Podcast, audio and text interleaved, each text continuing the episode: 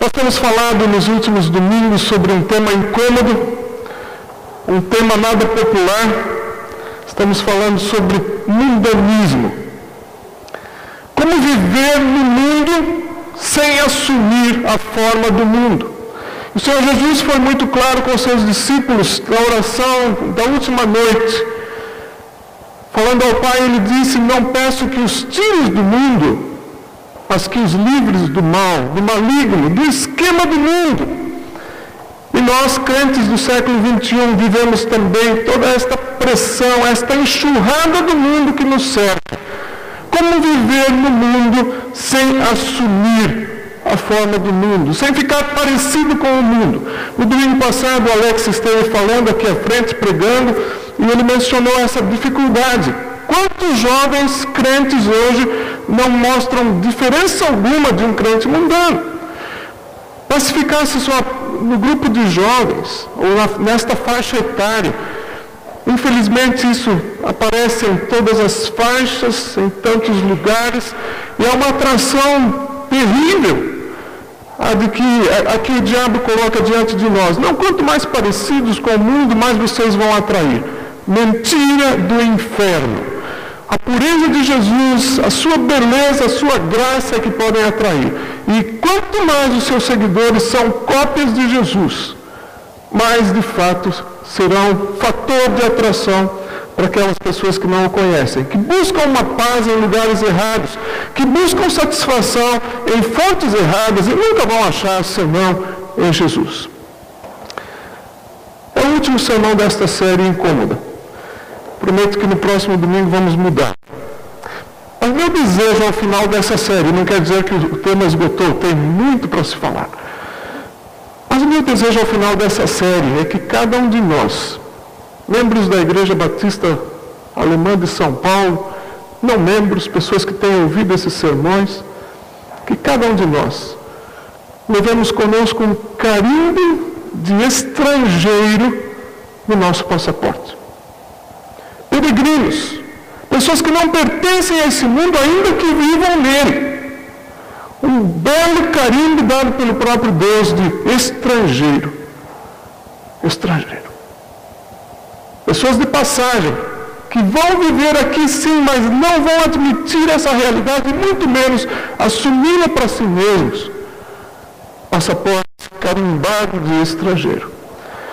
Eu gosto muito do, capítulo 11 de Hebreus, a galeria da fé, homens da fé. E ao final desse capítulo há um versículo que me chama muita atenção, é o versículo 38. O mundo não era digno deles. Que pudéssemos ter essas palavras ao final da nossa vida. Os crentes daquela igreja viveram de tal forma de Deus, ainda que tenham sido debochados, ainda que tenham sido perseguidos, o mundo não era digno deles, porque eles eram de outro mundo, eram do mundo celestial, peregrinos vivendo aqui na terra. Quero convidá-lo a abrir em 1 João, a primeira cartinha do apóstolo João, capítulo 2, o texto também será projetado.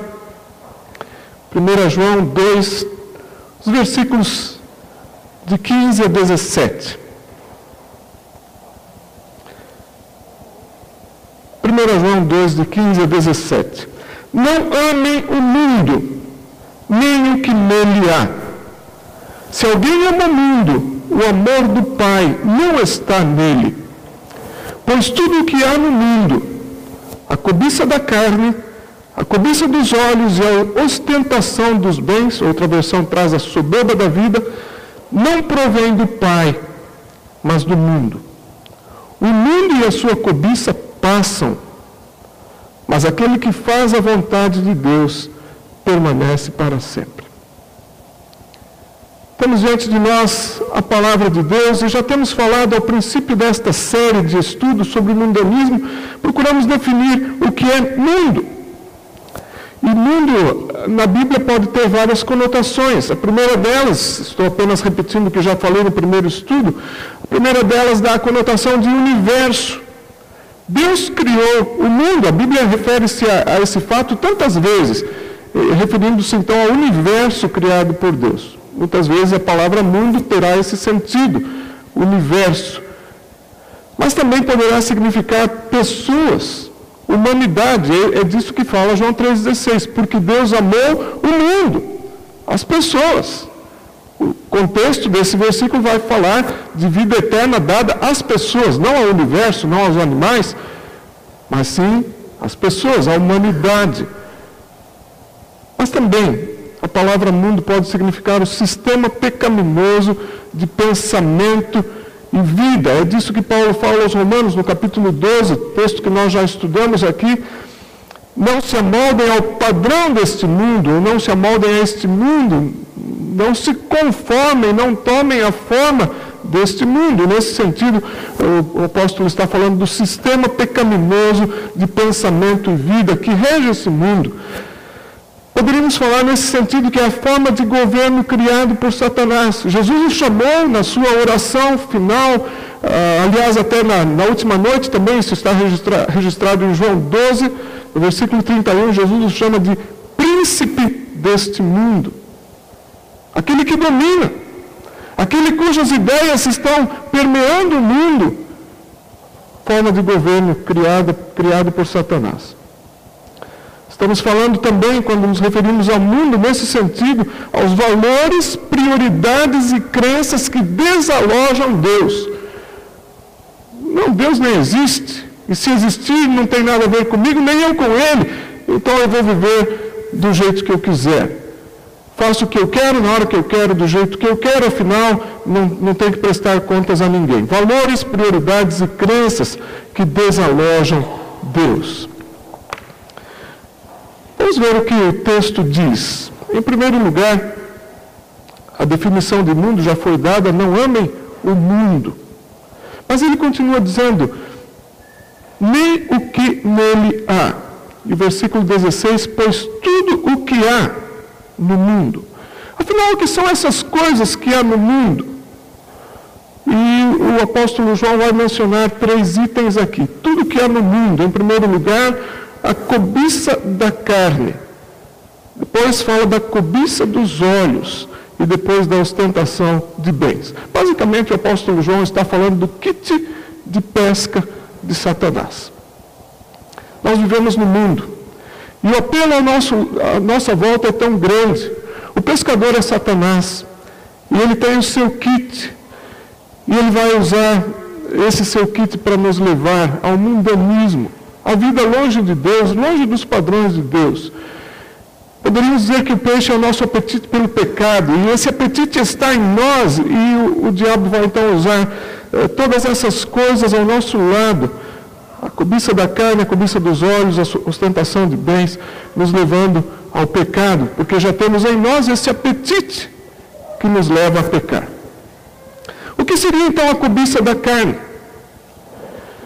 Nada a ver com churrasco ou tudo a ver com churrasco? De certa forma, está falando de fazer algo. Uh, Menciona-se uh, menciona aqui algo ligado ao prazer, o ídolo do prazer. É muito bom gozar o prazer. E o prazer foi algo feito por Deus. Mas há pessoas que colocam isso como seu Deus, o Deus na sua vida. Vivem em função disso buscando prazer e descobrem pouco a pouco que esse prazer é passageiro, momentâneo, e depois fica um buraco, um vazio, e vem de novo o desejo de buscar mais prazer e fazem então disso o seu próprio Deus. O que seria então a cobiça dos olhos, a cobiça da carne, ídolo do prazer? Cobiça dos olhos, desejo de ter algo. Poderíamos associar isso ao ídolo das posses. E finalmente a soberba da vida, ainda que ele mencione aqui a ostentação dos bens, aparentemente esse seria o segundo ídolo, mas a ideia de ter bens, a ostentação dos bens tem a ver com o poder que eles me dão. E o que eu sou então, a identidade a partir desses bens. O desejo de ser algo a partir do que eu tenho e até do que eu sou tem algo, eh, tem tudo a ver com a minha identidade. Queridos, eu mencionei que ao final dessa série eu gostaria de que cada um de nós levasse o carimbo de estrangeiro no passaporte. E falando em passaporte, falando em documento, falando em identidade, bem poderíamos dizer que a identidade do crente deveria ser uma certidão de óbito. Isso pode nos chocar, mas Paulo falava disso com tanta naturalidade, sem sentir peso algum, e ele fala disso na carta aos Gálatas. Gálatas capítulo 2, provavelmente um versículo que você sabe de cor, o versículo 20. Fui crucificado com Cristo. Já estou morto. Tenho a minha certidão de óbito crucificado com Cristo. Assim já não sou eu quem vive, mas Cristo vive em mim. A vida que agora vivo no corpo, vivo pela fé no Filho de Deus, que me amou e se entregou por mim. Não vivo mais eu. Morri para mim. Vivo para Cristo. É disso que o apóstolo João está falando. Não amem o mundo, nem o que nele há. A cobiça da carne, a cobiça dos olhos, a ostentação dos bens. Uma terceira pergunta que poderíamos fazer depois de responder sobre o que é o mundo, que são essas coisas que há no mundo, a terceira pergunta é por que então não amar o mundo? O apóstolo João se preocupou em dar essa resposta. Três itens que ficam claros aqui, a partir do versículo 15. Não amem o mundo, nem o que nele há. Se alguém ama o mundo, o amor do Pai não está nele. Por que não amar o mundo? A primeira resposta, se você ama o mundo, o amor do Pai não está em você. O mundo nos atrai. Tem tanta coisa bonita. O brilho do mundo é tão especial. Mas é especial para aqueles que não conhecem o brilho de Deus. Veja como começa a carta de João, a primeira carta de João. Já nos primeiros versículos, versículo 5. Esta é a mensagem que dele ouvimos e transmitimos a vocês. Deus é luz nele não há treva alguma. O brilho do mundo é grande e nos seduz e nos atrai. Mas quando nós descobrimos que Deus de fato é luz, e a luz genuína, a luz verdadeira, é nele que nós vamos buscar todo o nosso recurso.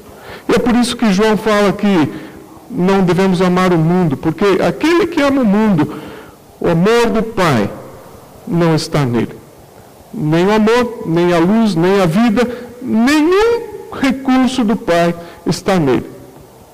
O Senhor Jesus, falando à multidão no conhecido Sermão do Monte, ele fala algo forte no capítulo 6, versículo 24. Mateus 6, 24. Ninguém pode servir a dois senhores, pois odiará um e amará o outro, ou se dedicará a um e desprezará o outro. Vocês não podem servir a Deus e ao dinheiro. O contexto era esse: tesouros no céu, mas Jesus, em toda a sua vida, mostrou que é bem mais amplo do que simplesmente o dinheiro. O mundo em geral, se nós amamos, se nós amamos o mundo, nós não vamos poder servir também o Senhor. O amor do Pai não está nele. Veja quão forte também a palavra do irmão de Jesus, meio-irmão de Jesus, Tiago, escrito na sua pequena cartinha no capítulo 4, Tiago 4, versículo 4. Eu creio que nenhuma igreja gostaria de receber uma carta como essa, nenhum crente gostaria de receber uma carta como esta, especialmente com o versículo 4, começando com adúlteros adúlteros, vocês não sabem que amizade com o mundo é inimizade com Deus? Quem quer ser amigo do mundo, faça inimigo de Deus. E naturalmente, Tiago aqui está falando em mundo com essa conotação: sistema dirigido por Satanás, sistema que desaloja Deus e não quer ver nada com ele. Adúlteros, vocês não sabem que amizade com o mundo, flerte com o mundo, gostar de estar vivendo como o mundo, o mundanismo, é inimizade com Deus. Quem quer ser amigo do mundo faz-se inimigo de Deus. É muito triste pensar que crentes durante a semana são mundanos. Estão vivendo no mundo como todos estão, mas absorveram a forma do mundo. E não há distinção alguma entre a sua vida e a vida de alguém que não conhece Jesus e nunca viveu para Ele. E para qualquer destes, a palavra Deus é clara: adúlteros, vocês não sabem que a amizade com o mundo é inimizade com Deus? Ah, mas no domingo eu sou amigo de Deus. Sabe de uma coisa? Deus não admite concorrência. Não admite. Se durante a semana é amigo do mundo, no domingo também é. Ainda que esteja numa igreja, sorrindo, cantando, levantando as mãos, batendo palmas. Quem quer ser amigo do mundo, faz-se inimigo de Deus. A primeira razão, então, para não amar o mundo, o amor do Pai não está nele. Não dá para conviver com as duas coisas. O mundo, a forma do mundo, assumi-la, viver o mundanismo e ao mesmo tempo viver no amor de Deus. Não dá, não tem jeito. Uma segunda razão que João apresenta está no versículo 16. Tudo que há no mundo, ele menciona os três itens: cobiça da carne, cobiça dos olhos, ostentação dos, de, dos bens, não provém do Pai, mas do mundo. Não procede do Pai. Qual é a fonte de tudo isso que eu vivo e curto tanto? É o Pai? Se é o Pai, então é coisa boa. Mas se é o mundo, o que há no mundo que vem do mundo não procede do Pai. Todas essas coisas, cobiça da carne, cobiça dos olhos, a sede que tudo isso me dá, não procede do Pai, mas do mundo. Volto a Tiago, e Tiago fala disso também, falando de outra fonte, outra procedência, Tiago 1,17. Toda boa dádiva, todo dom perfeito, inclusive prazer e alegria, mas sendo bom, dom perfeito, estes vêm do alto, descendo do Pai das luzes, que não muda como sombras inconstantes. Tudo que é bom vem dele. Enquanto que o que o mundo oferece não procede dele, não procede do Pai. Interessante que Tiago vai falar de dois tipos de sabedoria. E ele disse já no capítulo 1 que ah, quem tem falta de sabedoria, peça a Deus, porque ele é fonte da sabedoria. E no capítulo 3, a partir do versículo 13, ele vai falar de dois tipos de sabedoria. Uma que é mundana. A fonte é o mundo. É oferecida pelo mundo e pelo próprio Satanás. Mas a outra tem como fonte o próprio Deus. Tiago 3,13. Quem é sábio e tem entendimento entre vocês, que demonstre por seu bom procedimento, mediante obras praticadas com a humildade que provém da sabedoria. Interessante ele colocar esses dois itens juntos: sabedoria, humildade. Quem se julga muito sábio, mas não é humilde, realmente não é sábio. Versículo 14: Contudo, se vocês abrigam no coração inveja amarga, ambição egoísta. Não se gloriem disso, nem neguem a verdade. Esse tipo de sabedoria não vem dos céus. É de outra fonte. Ela é terrena, não é espiritual, é demoníaca. Pois onde há inveja e a ambição egoísta, aí há confusão e toda espécie de males. Dois tipos de sabedoria. Versículo 17, a sabedoria que vem do alto é, antes de tudo, pura, pacífica, amável, compreensiva, cheia de misericórdia e de bons frutos, imparcial e sincera. O fruto da justiça semeia-se em paz para os pacificadores. Como é bom pensar no que Tiago está dizendo. A maneira que eu vivo vai ser baseada em coisas que procedem do Pai ou do mundo. E o mundo vai oferecer tanta coisa, tanta coisa. Semana retrasada mencionamos de alguns chavões, tipo sabedoria do mundo. Leve vantagem em tudo. Ah, esse é o sábio. Não. Esse é o sábio segundo o mundo. Esse tipo de sabedoria não vem dos céus. É terrena animal, diabólica. A sabedoria que vem do alto está na palavra. E faz toda a diferença. Esta é pura, pacífica, amável e tudo isso que você já viu aqui no capítulo 3 de Tiago, versículo 17. Há uma outra razão para não amar o mundo. Voltando a 1 João capítulo 2, o apóstolo João vai falar que o mundo e sua cobiça passam. Por que não amar o mundo? Porque o mundo passa. Querido irmão, querido amigo, todo investimento feito nesta terra, por melhor que seja, e tem tanta coisa boa para curtir, mas todo investimento vai passar. Moramos num planeta condenado. Os grandes deste mundo já estão preocupados como será daqui a algumas décadas, com água, com alimentação, mas eles não vão para a Bíblia. E a Bíblia diz que esse mundo vai ser destruído com fogo. Todo investimento feito nesse mundo, ainda que necessário, vai ficar aqui. Vai virar cinza. Vai virar cinza. O mundo passa. E assim passa também a sua cobiça. Agora note mesmo o versículo fala do que não passa. O mundo e a sua cobiça passam, mas aquele que faz a vontade de Deus, este não passa, esse permanece para sempre. Você pode morrer, o mundo pode acabar, a vida pode acabar, esse planeta poderá ser destruído, será destruído, mas aquele que faz a vontade de Deus permanece para sempre.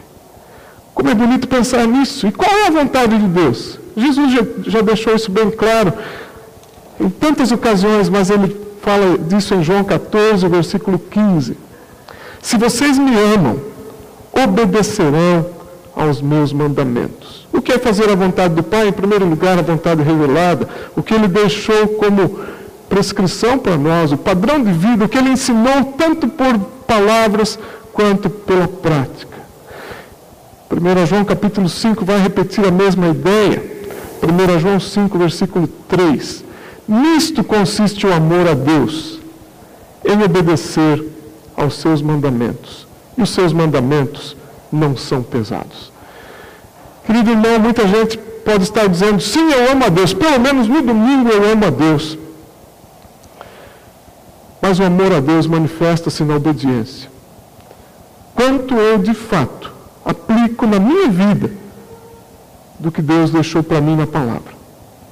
Eu queria terminar fazendo um paralelo entre três textos bíblicos, pensando justamente que a tentação tem muito a ver com o mundanismo. Eu escorrego para uma vida mundana a partir de tentação, a partir desta atração que o mundo exerce em mim, a cobiça da carne, a cobiça dos olhos, a ostentação dos bens. Influência forte sobre mim, me levando a pecar e a viver assim. E tudo isso vem em forma de tentação. O primeiro dos textos, você já o tem aberto, 1 João, mas gostaria de compará-lo com outros dois. Gênesis 3, versículo 6. A primeira tentação de que se tem registro na palavra de Deus. Adão e Eva, aproveitando aquele lindo jardim, vivendo um tempo muito especial, aproveitando a própria presença de Deus, eles tinham comunhão plena com o Criador, até o dia que chega o tentador e ele vem de uma forma bastante esquisita. A serpente vem ao jardim e a serpente faz, abre um diálogo com Eva. Onde estava Adão nessa hora? Provavelmente lá perto, porque ele logo depois come. Maldita omissão de Adão. E a serpente vem dizendo: o que foi mesmo que Deus disse? Não, não é bem assim. E ao final, própria, o próprio diabo distorce em mente e diz: Não, ele disse que vocês morreriam, certamente não morrerão. Agora veja o versículo 6. É este o versículo com o qual quero estabelecer o paralelo, mostrando a tentação e quanto ela nos enreda levando ao mundanismo. Quando a mulher viu que a árvore parecia agradável ao paladar, outra versão traz boa para se comer. Puxa, não tinha notado até então essa árvore, não tinha visto a beleza desse fruto. Tem tanta coisa para comer aqui no jardim, mas essa fruta deve ser especial. Agradável ao paladar, boa para se comer. Lembra-se do texto de 1 João 2? A cobiça da carne, satisfação dos desejos da carne. É, em princípio, não há nada errado em satisfazer a fome, precisamos satisfazê-lo. Mas quantas, quantos dos apetites da carne vão nos acabar enredando no pecado? Agora, segure Gênesis aberto, vamos para Lucas, capítulo 4, a tentação de Jesus. Lucas, capítulo 4, os primeiros 13 versículos. A primeira tentação é justamente na área do comer. A mulher vê aquele fruto e diz: é agradável aos olhos, é bom para se comer. O diabo vem para Jesus depois de 40 dias de jejum e diz: Você não é o filho de Deus? Se não está com fome? Manda esta pedra transformar-se em pão. Naturalmente, não haveria nada errado em satisfazer a fome. Mas o desafio aqui do diabo vai além. Ele está desafiando Jesus como filho de Deus. E Jesus é o filho de Deus e não precisava provar isso para Satanás. Mas ele vai atingir justamente essa área, o comer, cobiça da carne. Eh, talvez você diga, mas espera aí, não tem nada a ver comer com, com a cobiça da carne, a concupiscência, o desejo de pecar. Veja que Paulo fala em 1 Coríntios capítulo 6. 1 Coríntios capítulo 6, a partir do versículo 12. Tudo me é permitido. Eu quero destacar que esse tudo me é permitido não é Paulo que está falando. É uma expressão colocada entre aspas. Isso era o que, se, o que corria ali em Corinto e naquela cultura toda. Posso tudo. Afinal, tudo me é permitido. Eu faço o que eu quero, na hora que eu quero. Agora fora das aspas, mas nem tudo me convém. Tudo me é permitido, de novo entre aspas. Era a sabedoria humana de Corinto, é a sabedoria humana hoje. Mas eu não me deixarei, mas eu não deixarei que nada me domine. Agora veja o argumento de Paulo. Os alimentos foram feitos para o estômago, sim, entre aspas. E o estômago para os alimentos. Isso era chavão também. Os alimentos são para o estômago, foram feitos para isso. Posso então ser um glutão mas Paulo conhece aquela mentalidade carnal de Corinto, inclusive o mundanismo dentro da igreja. E por isso ele continua, agora sem aspas. Mas Deus destruirá ambos, o estômago e os alimentos. Sem aspas também. O corpo, porém, não é para a imoralidade, mas para o Senhor. E o Senhor para o corpo. Quando falamos na cobiça da carne, quando pensamos na tentação de Eva, na tentação de Jesus e quando pensamos na tentação de cada um de nós hoje, há essa sabedoria humana por aí. Os alimentos são para o estômago, o estômago, o estômago para os alimentos.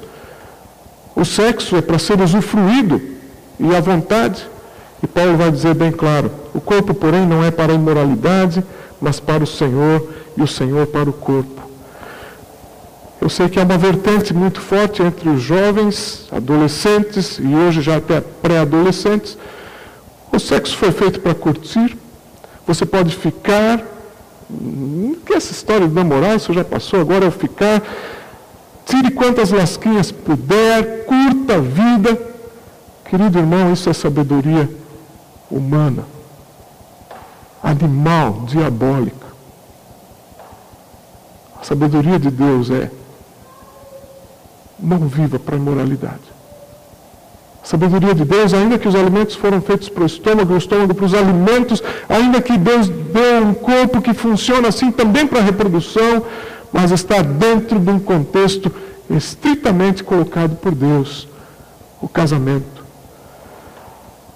A cobiça da carne tem levado muita gente ao mundanismo, crentes mundanos. E não há distinção entre eles e o mundo. Eles estão presentes nas baladas, nas boates, nos motéis, e tudo bem, mas domingo estão na igreja. Afinal, foi Deus que fez o sexo. Se você tem recebido pressão do mundo nesse sentido, pressão da carne, a cobiça da carne, volte ainda hoje para 1 Coríntios 6, medite um pouco nesse texto a partir do versículo 13. Sabedoria diabólica, animal, o sexo de fato é prazer dentro do casamento, porque foi essa a colocação de Deus. A segunda colocação, a cobiça dos olhos, voltando para Gênesis 3, versículo 6. A mulher viu que a árvore parecia agradável ao paladar, era atraente aos olhos, agradável aos olhos. E 1 João 2 fala da cobiça dos olhos. O olho vê e, e aqui está uma tremenda entrada de informação, e muito mais do que informação desejos.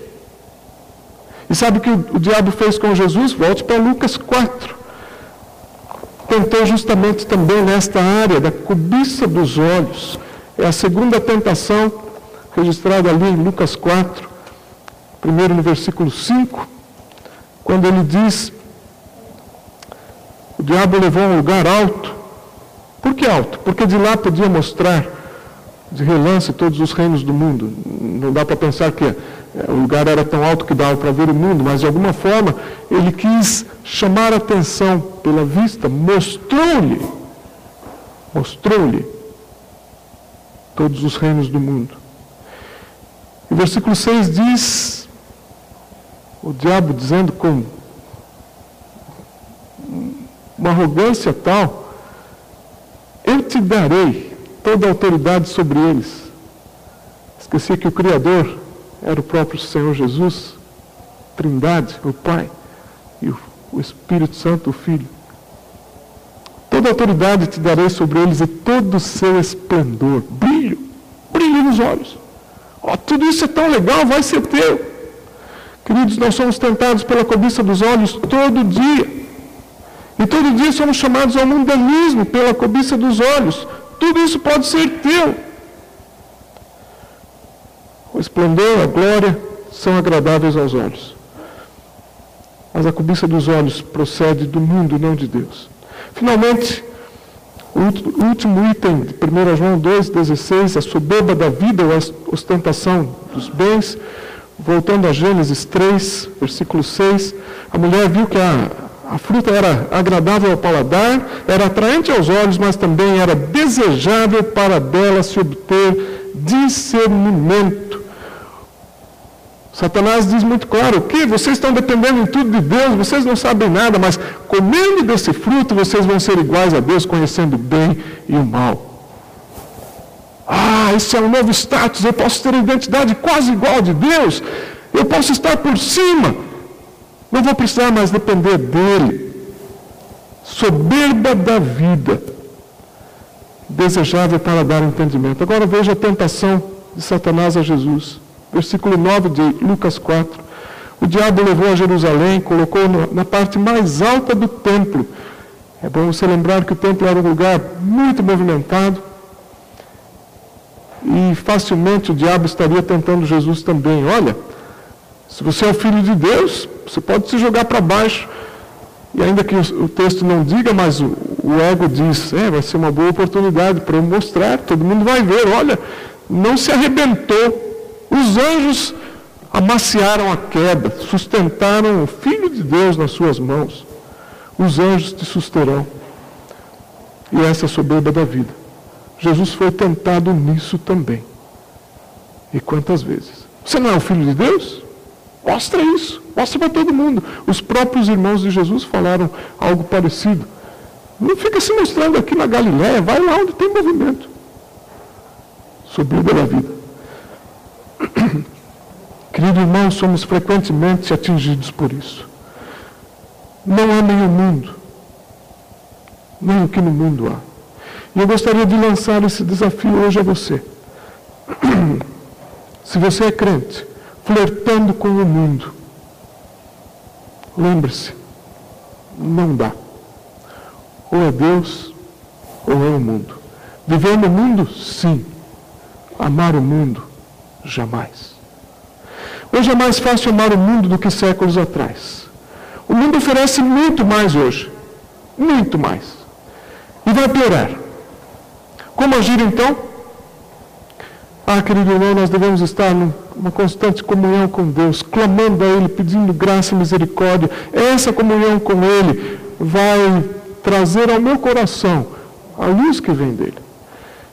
E a luz dele brilha muito melhor, muito, muito mais clara do que o brilho do mundo. Devo buscar cada dia crescer no amor a Deus e também experimentando o amor dele por mim, expondo-me a Ele, mostrando as minhas fraquezas, buscando nele todo refúgio. O centro da minha vida deve ser Deus. E quando de fato for, o mundo vai perder toda a sua atração. A pergunta que fica: a quem eu quero agradar? A mim mesmo? Aos meus amigos? A minha turma? Ou a Deus? Termino com Efésios capítulo 5. É um texto para maridos e esposas, mas eu vou tirar o paralelo que Paulo usa e aplicá-lo a nós. Efésios capítulo 5, versículos 26 e 27. Na verdade, começa um pouquinho antes, ainda no versículo 25. Cristo amou a igreja e entregou-se por ela para santificá-la, tendo-a purificado pelo lavar da água mediante a palavra, para apresentá-la a si mesmo como igreja gloriosa, sem mancha, nem ruga ou coisa semelhante, mas santa e inculpável. Que esta seja a IBASP diante do Senhor. Nós vamos cantar uma oração. Santifica a tua igreja. E que seja de fato a oração de cada um de nós e a oração da igreja como um todo.